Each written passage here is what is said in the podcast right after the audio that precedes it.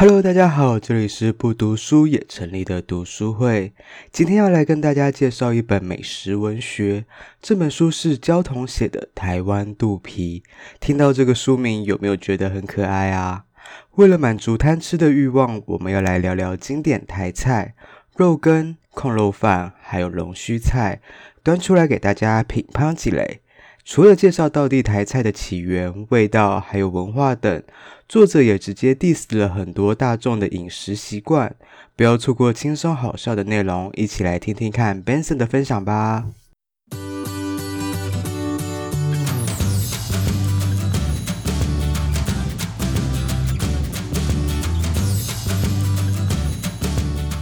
好，我这次要介绍的书是呃《台湾肚皮》。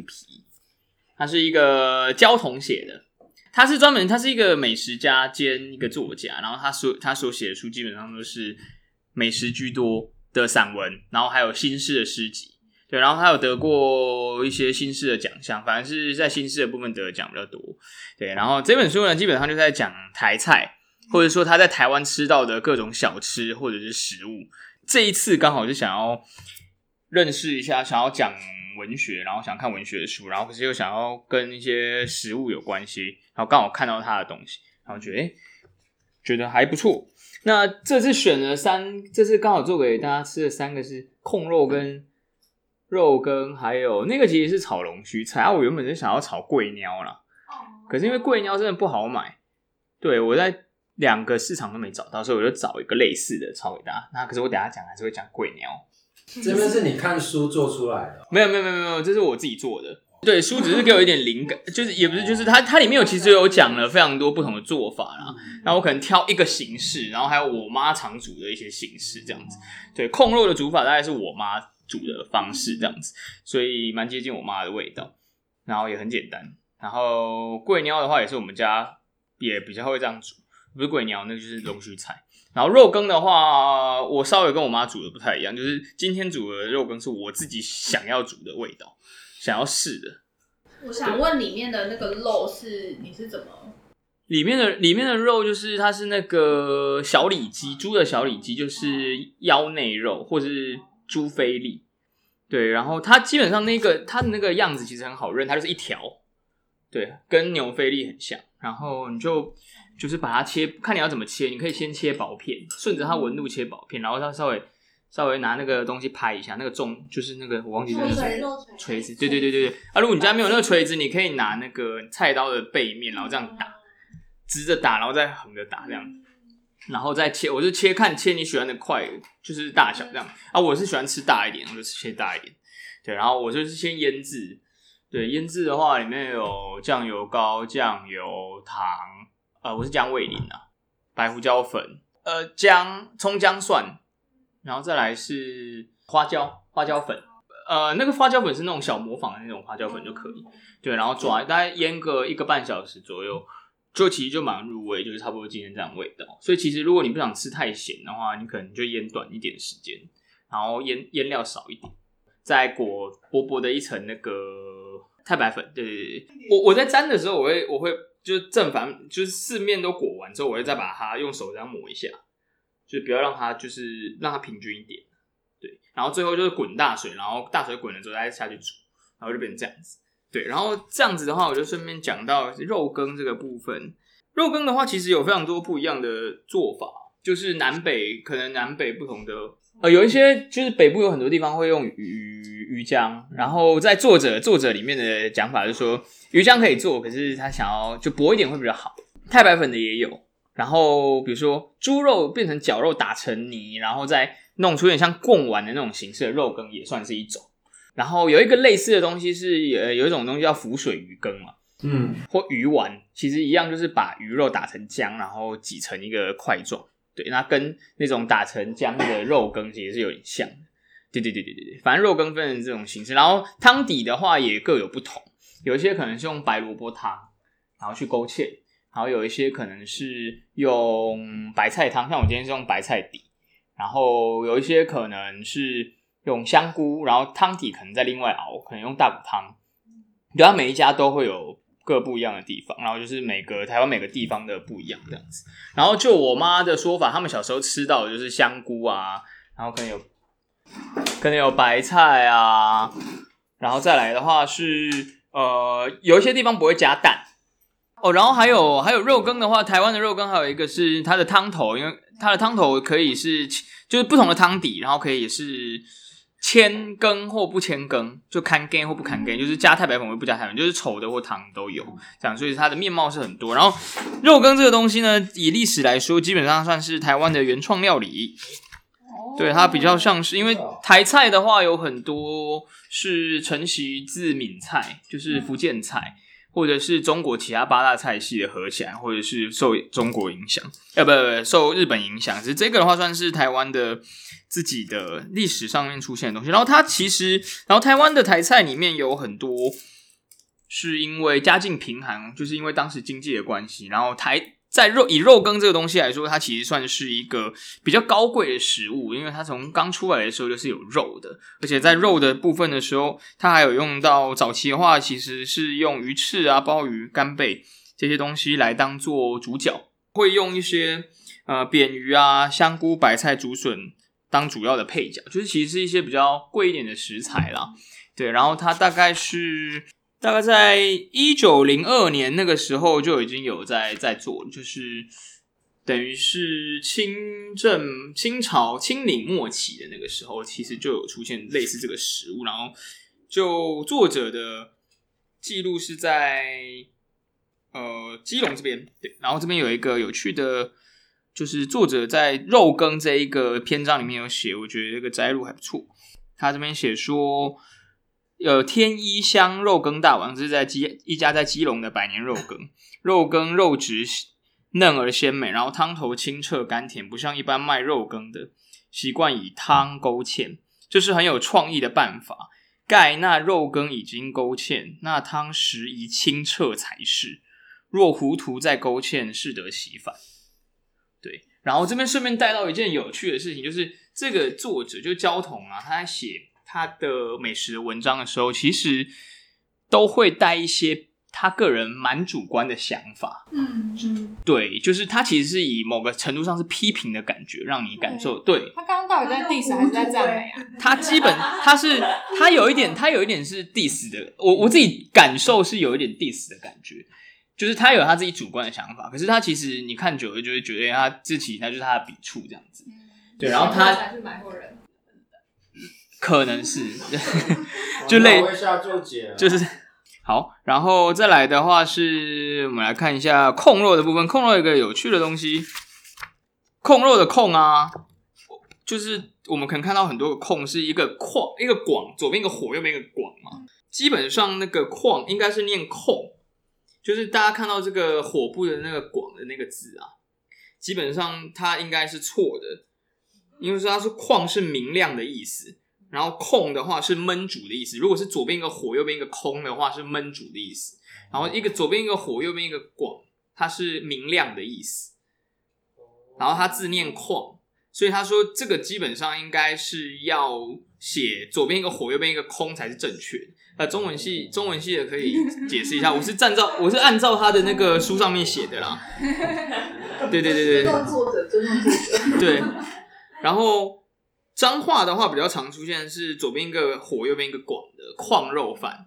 反正这个东西就是我们我我在生生活中也蛮常见的，这两个不一样的。然后我基本上都念控肉，我是写左边是一个火，右边一个空比较多这样子。他说“音是控”，然后是焖煮的意思，这样子，这是一个有趣的东西。OK，然后控肉饭的话，基本上全台湾都差不多，只是作者特别喜欢彰化的控肉饭。然后彰化控肉饭据说非常有名，可是我真的没吃过，你要不要讲一下？就很有名啊，就是宵夜，宵夜很多人都会去买空楼饭，然后都会大排长龙，就是有名的空楼饭饭店，到了宵夜时段都会排超长，然后有时候你太晚去还买不到。然后它就是一个饭嘛，就有饭，然后有空肉跟笋丝，就这样，就很简单，可是我觉得蛮好吃的。它是比较偏甜的还是咸的？味道上，我觉得没有这么咸嘞，就是比起台北也没有这么咸。啊，你觉得今天的比较咸还是比较甜？还是酸？还是甜咸平衡？是你喜欢的吗？你比较喜欢还是比较喜欢脏话太小块了，有点再吃一再吃啊，还有啊，我给你三分钟嘛，三分钟后再问你。美食评论员，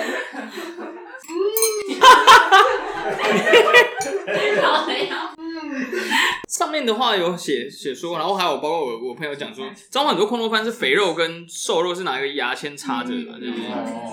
大家有空的时候记得去吃去吃彰化空肉饭哈。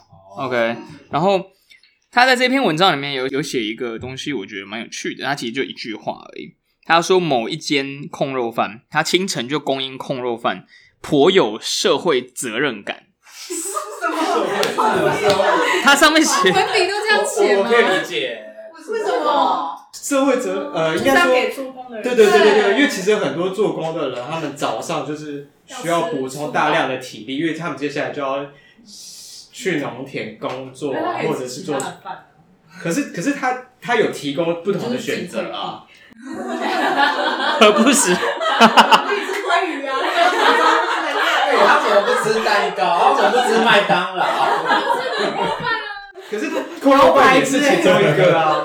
他就想吃扣肉饭。我就想吃扣肉饭，就像就像有时候我可能白天就很想吃咸酥鸡，可是就是没有白天开的咸酥鸡啊。所以你觉得那些人没有社会？我觉得这些人没有社会责任我觉得学校他没有社会责任。我觉得咸酥鸡没有社会责任。白天有开的咸酥鸡就有社会责任。有，可是没有有社会责任。对，隔壁商店的那就是压榨压榨员工而已。呃，他这边其实他这边就没有特别讲控肉饭是不是台湾的。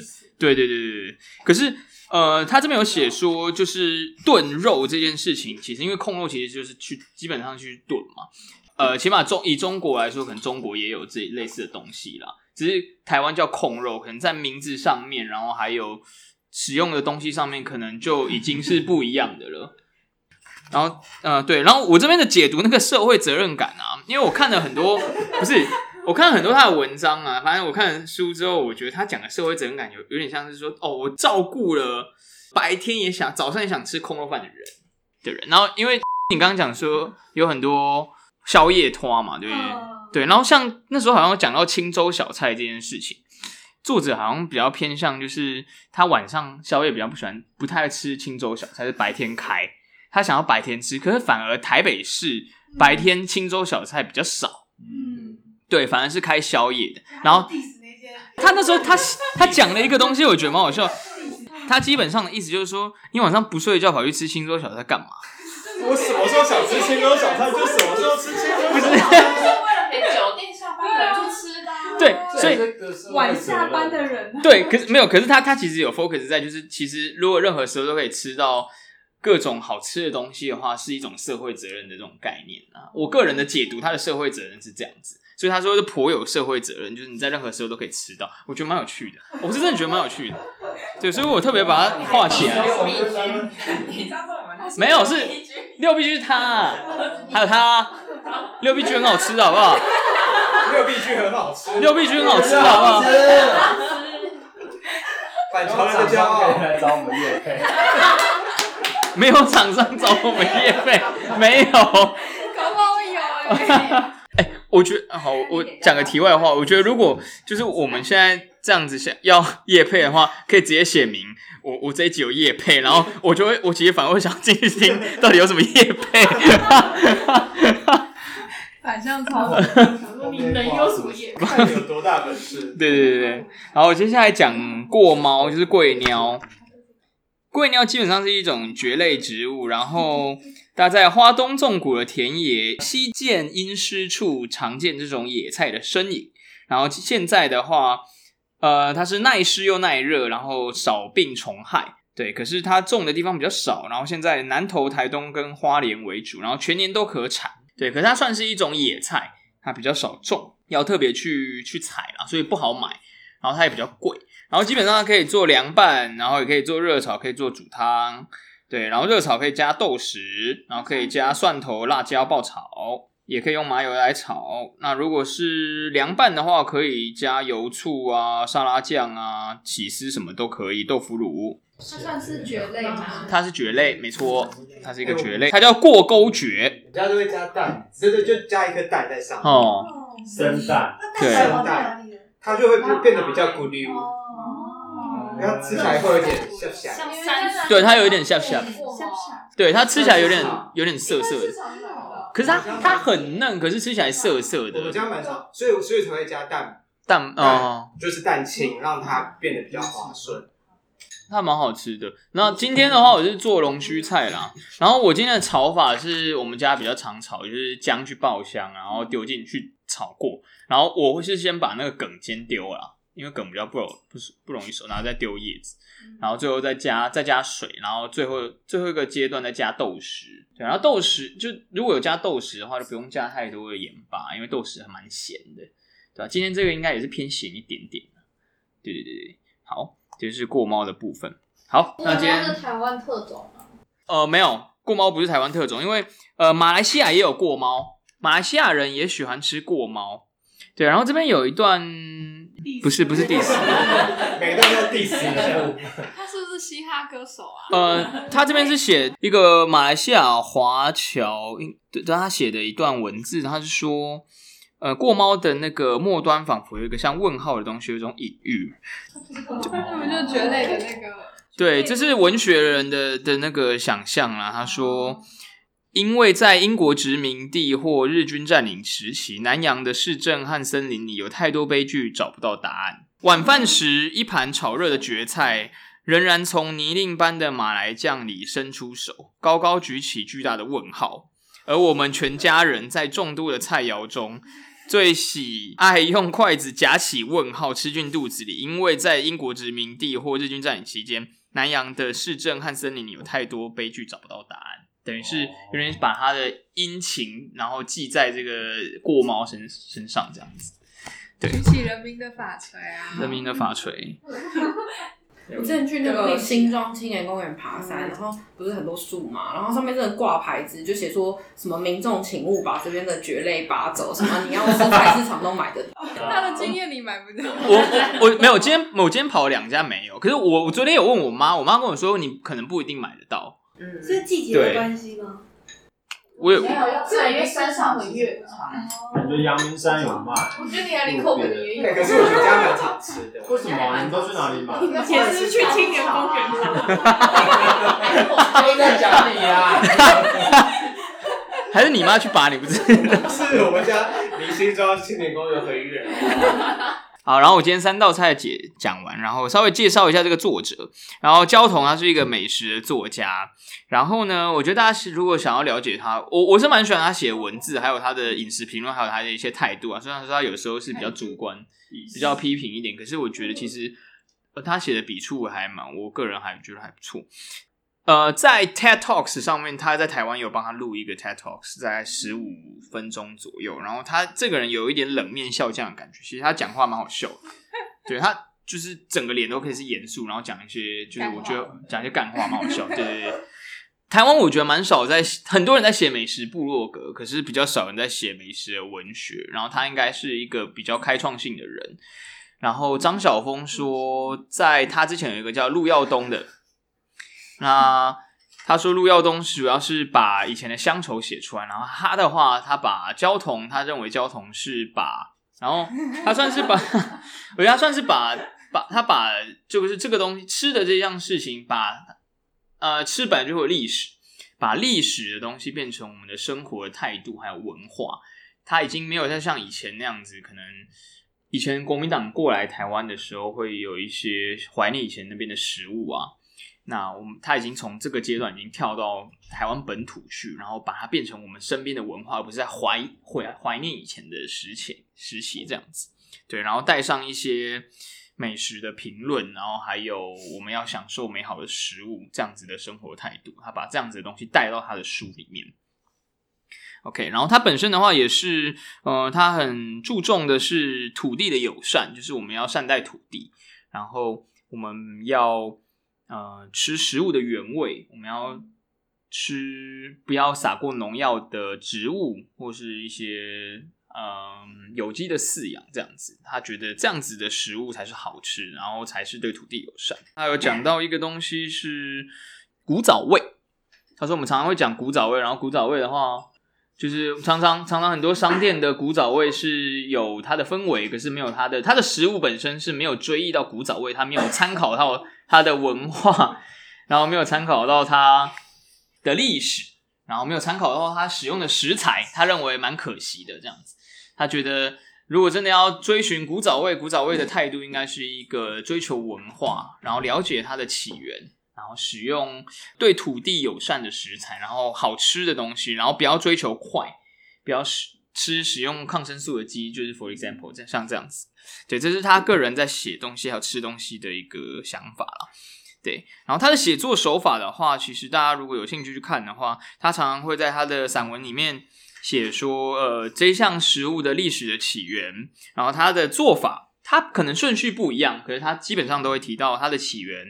然后他这这一道菜怎么做的，然后有哪些不一样的做法，然后还有这道菜好吃的秘诀是什么，他也会写出来。然后还有他自己的故事，他小时候是在什么时候吃到这个东西，然后伴随他成长，为什么他会喜欢这道菜，包括他小时候或他长大都有可能。好，然后再来的话是他可能他会有风味的介绍，然后他觉得怎么样的东西是好吃的，然后再来还有他的批评。就可能哪一些店家怎么做，他觉得就是这样子很不符合这道菜啊什么，他也会讲，他很明白，他很就是很直接。在这本书的背面，他也有写说，就是他有一个美食指引，他自己的指引啊，就是很多他自己喜欢去吃的店。然后我看完这本书啊，我真的觉得他应该每天起码都会吃三到四家店，很恐怖，看起来他食量是超大。不是，不是，你看，你你看，你看他一个，你看他一个挖柜，他可以写，他可以，他这边推荐就五就有五间的，对不对？他里面写不止五间，他一个挖柜可以吃遍全台湾，他从他从北吃到南，从台北到，我有一些有吃过，有些是没吃过，因为有一些我觉得还不错，绝大部分他推他写，绝大部分他写出来的东西都是有名的店，然后也是我绝大部分我觉得还不错，啊，有一两间我个人觉得还好。然后他他里面常常讲说，他跟他们一些文学家朋友啊，什么刘克襄啊，什么之类的一些台湾的文学，他们常常会就是聚在一起吃饭啊，去餐馆吃饭讨论，呃，可能甚至连开会都去餐馆开会。然后常常有有什么有什么特殊的食材啊，他因为可能他们跟餐他跟餐馆很熟。然后他会请餐馆的主厨，因为有认识，哎，那你可以开一个餐会，然后帮我们设计几道菜，用特别用这个食材，然后他就邀请他的作家好朋友们，就这群文学文学作家，然后一起来吃这样子。所以我觉得他们这群文学作家应该都蛮懂吃的，对。那你是怎么算出来他一天吃三四餐的啊？不是，因为他自己他自己说，他常他常自己说，他比如说他一碗呃面，早早上他去吃面，然后有加油，它里面有一个篇章是油葱酥。油葱，然后他说加了油葱之后，他觉得很好吃，他就觉得这一碗面就有灵魂，上天。那他觉得吃就很好吃，当然是他喜欢的店呐、啊。然后他吃了第一碗，又吃了第二碗，早上可以吃两碗面吗？我是 淀粉超量，这早上两碗面很不是啊，所以我就说他的食量很大，他是第一碗没有吃完，搞不好他有小碗的，对啊。好吗？我就觉得他食量很大嘛，你们自己去看嘛。你们看他食量大不大？在小帮手帮忙吃。然后他反正他常常会，他们好朋友们就是，所以我就觉得朋友还蛮重要，就是有 就是有一群朋友可以一起吃东西，还还不错，就是可以自我进步这样。然后他文字给我的感觉是，他有他文学家的那种吃货的浪漫的感觉。对，他有他自己的坚持，然后有他自己的想法，有他对美食的想的。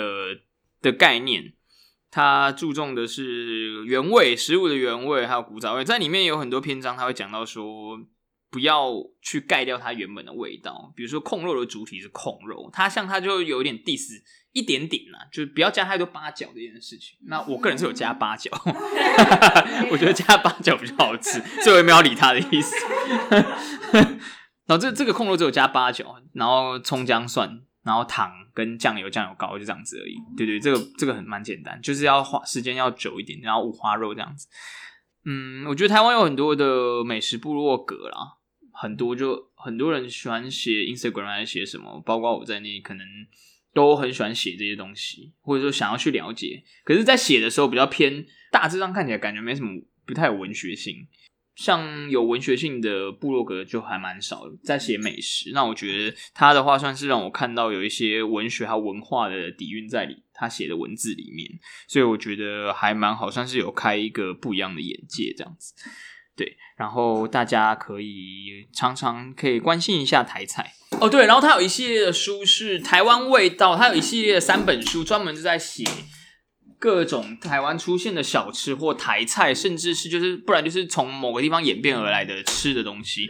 还有一个叫《台湾肚皮》，一本书是这个，一本叫做《台湾味道》，然后一个叫《台湾舌头》，然后三本书加起来有可能有几百种、一百多种的他评论的台湾食物这样子，不管是小吃还是餐厅的食物。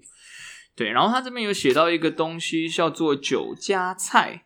我觉得大家也可以稍微认识一下，因为台菜的话可以分成酒家菜、阿舍菜，然后还有家常菜。对，然后酒家菜是这种混血菜菜，然后是台菜结构中的重要基石。基本上它就是一个混合日本、混合闽菜，然后混合广东，然后混合日本料理的一种菜色啊。常常会用罐头啊或冷盘类的，还有多炸油的配酒的食品这样子。那有很多的东西，像是呃螺肉蒜啊。鱼翅羹啊，蛤蜊鲍鱼啊，都算是在里面。OK，好，然后大致上今天就到这边。那问一个问题就好了。那你就看完全部，你最喜欢哪一个台菜？啊，控肉，控肉吧，控肉。今天是你的最后一天，你希望你吃什么？控肉吧，就让我吃个控肉饭。最后一餐，就让我吃个控肉饭。对啊，我记得你本来还要说什么四神汤、佛跳墙、四神汤、四神汤。对，四神汤就四神，四神汤。嗯，很高。因为神跟神的台语有点像，然后就演变错误，这样就变四神汤了。原本就叫四神汤，在书里面是这样写的。然后佛跳墙的那个名字也蛮有趣。佛跳墙在佛跳墙有好多，佛跳墙的原始是它原本的样子是在中国。中菜演变而来，那它原本的故事有好几种，那其中有叫佛跳墙的原因是有一个乞丐，然后去各家去收集食物，然后可能都是已经煮好的食物，然后把它放在一起一起煮，然后太香了，然后就有僧侣就是越墙而来，就是那种和尚越墙而来过去跟他讨吃的，叫佛跳墙，就因为太香了这样子。然后佛跳墙最最有趣的事情是它是。各个已经煮好可以玩自己可以单独出出餐的食物，把它放在一起的一种食物，所以它的味道非常的，它在每一个细节都非常讲究，然后它的做工非常的搞刚，然后费时，然后需要讲究细节，所以在台湾有一个米其林，我忘记是一星还是二星，叫明福台菜海鲜，它最它最厉害，它最有名的是一品，它一品佛跳墙，我记得一瓮好像九千九百九十九块。我印象，我印象中啊。